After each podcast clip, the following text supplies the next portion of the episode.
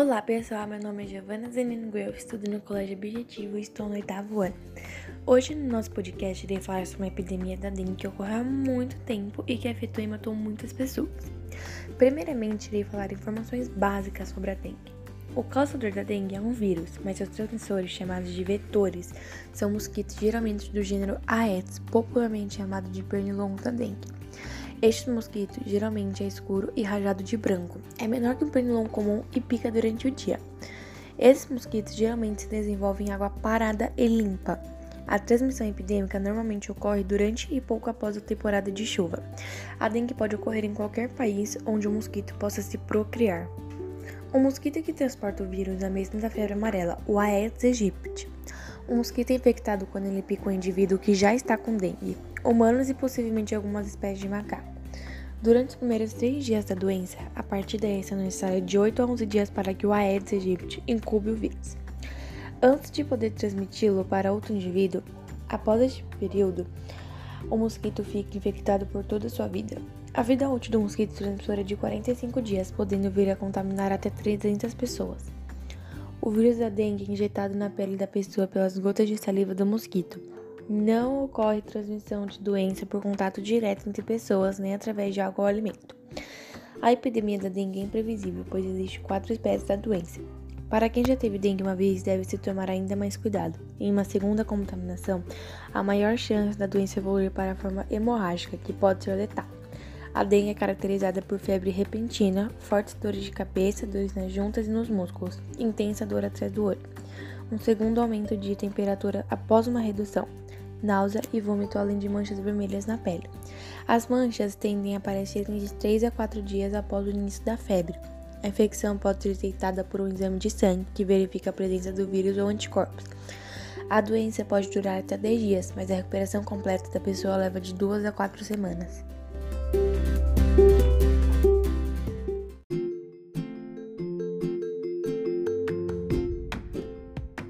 Agora que já falei os sintomas da dengue e informações básicas sobre a dengue, irei falar o que uma pessoa infectada deve fazer.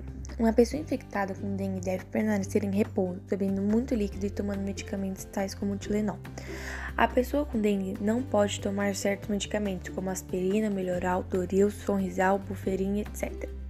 A razão disso é que os remédios à base de ácido acetil salicílico podem facilitar o sangramento. Apesar da intensa dor causada pela doença, pessoas contaminadas com dengue devem evitar anti-inflamatórios, que também podem facilitar o sangramento. Não há vacina para a doença, sendo assim, as pessoas devem evitar as áreas com pontos de água parada. Aqueles que viajam para regiões onde existe uma grande quantidade de mosquitos devem tentar permanecer em locais encobertos e ventilados. Aconselha-se o uso de repelentes e inseticidas. Para evitar a dengue é preciso prevenir o nascimento desses mosquitos. Não se deve deixar a água mesmo limpa ficar parada em algum recipiente, como garrafas, caixa d'água, pneus, copinhos descartáveis e outros depósitos de água.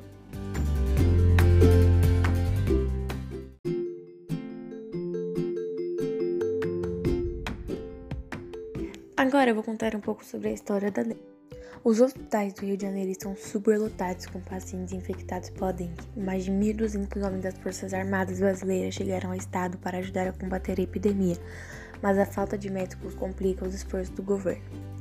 Alguns peritos sobre a dengue afirmam que a epidemia pode ser atribuída ao crescimento mal planejado de centenas de favelas no Rio de Janeiro, o mosquito da dengue precisa apenas de um pouco de água parada para reproduzir. Infelizmente, é bastante difícil eliminar poços de água parada em lugares onde a coleta do lixo ocorre com pouca frequência e o sistema de esgoto é precário. Epidemias da dengue atingiram o Rio de Janeiro em 1986, 1995 e 2002, mas a deste ano vem provando ser mais letal que as anteriores.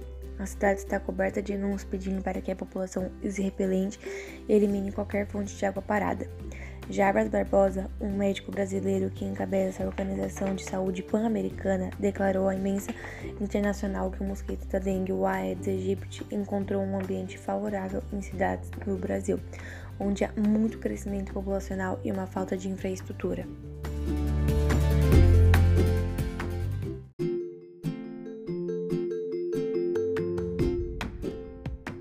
Agora que muitos devem estar se perguntando, mas quais as razões para uma epidemia? Diversos fatores importantes podem ser identificados para explicar a dramática emergência global da dengue. Primeiramente, o controle efetivo do mosquito virtualmente não existe na maioria dos países que são atingidos pela dengue. Na maioria dos países não existe um programa para evitar a multiplicação do mosquito Aedes aegypti. Além disso, a urbanização descontrolada facilita o surgimento de uma epidemia de dengue. Mudanças geográficas mal planejadas, moradias sujas e sistemas inadequados de água, esgoto e administração do lixo facilitam a transmissão da doença pelo mosquito. Para agravar a situação, muitos países atingidos pela dengue têm uma estrutura de saúde pública precária. A falta de recursos financeiros e humanos vem resultando na negligência de programas para desenvolver um vasto programa de prevenção à doença. Países como o Brasil recorreram a medidas de emergência para combater a doença raramente são implantadas medidas para prevenir futuras epidemias. Portanto, não é de surpreender que os países estejam passando por mais uma crise no âmbito de saúde pública.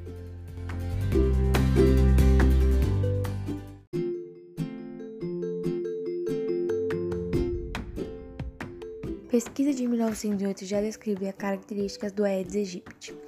O verão de 1908 deixou a população carioca em alerta pelo risco da febre amarela. Foi nesse contexto que Antônio Gonçalves Pereira pesquisador do então Instituto Soroterápico Federal, que ganharia o nome de Instituto Oswaldo Cruz, naquele mesmo ano fez descobertas sobre o ciclo de vida, os hábitos e a biologia do Aedes aegypti. Seus estudos foram fundamentais para a erradicação do mosquito em seu território nacional nas décadas seguintes e ainda hoje norteiam as pesquisas sobre o controle do vetor. Numa monografia com mais de 400 páginas intitulada Os colicitos no Brasil, o entomologista descreveu os hábitos do Aedes aegypti e de uma série de outros mosquitos da mesma família, apresentando aspectos nunca antes observados de sua biologia. Durante dois anos, Periaçu realizou uma série de experimentos com Aedes aegypti. Seu estudo trouxe preciosas informações sobre aspectos como a resistência à dessecação do ovo do mosquito, que pode ficar até um ano sem contato com a água. Também fez observação quanto à produtividade dos criadores, questão ainda debatida na atualidade, afirmando que, em geral, grandes reservatórios de água são os focos mais produtivos do vetor. Entre suas mais interessantes descobertas estão também a relação do mosquito com a temperatura e a densidade populacional ao realizar o primeiro levantamento detalhado da infestação do mosquito no Rio de Janeiro. O pesquisador associou a maior presença do Aedes aegypti ao aumento da densidade populacional de certas áreas da cidade e também mostrou a similaridade entre o mapa da concentração da população do inseto com o da ocorrência de casos de febre amarela. Suas observações mostraram ainda que a queda de temperatura ambiente para menos de 20 graus Celsius interfere no desenvolvimento e na reprodução dos mosquitos que se reduzem drasticamente, levando a uma redução dos casos. As descobertas de Priaçu deram ainda mais força à campanha movida pelo médico sanitarista Oswaldo Cruz para a eliminação do mosquito, que foi controlada na década de 1900 no Rio de Janeiro e considerada erradicada no Brasil, pouco mais de 30 anos depois. A maioria dos pontos levantados em sua pesquisa continua na agenda científica do especialista, que hoje busca desenvolver estratégia de controle do mosquito transmissor da dengue.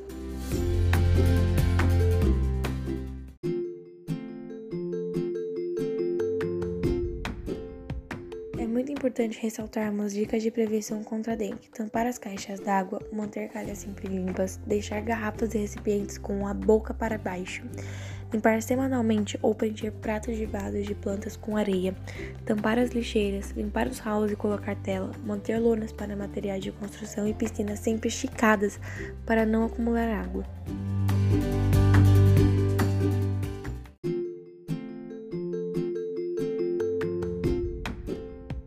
Agora irei falar alguns pontos que devemos fazer no tratamento da dengue clássica e hemorrágica. O tratamento para a dengue tem como objetivo aliviar os sintomas, como febre e dores no corpo, e normalmente é feito com uso de paracetamol ou de pirona, por exemplo. Além disso, é importante manter a hidratação e ficar em repouso para facilitar o combate ao vírus pelo organismo. Alguns anti-inflamatórios, principalmente os que contêm ácido acetilsalicílico, como a aspirina, por exemplo, não deve ser utilizado por pessoas com dengue, pois esse medicamento pode interferir na coagulação e aumentar o risco de hemorragia. O tratamento da dengue clássica ou hemorrágica deve sempre ser feito com orientação médica de acordo com a recomendação do Ministério da Saúde, para evitar complicações como desidratação grave, problemas no fígado, no coração, neurológicos e respiratórios.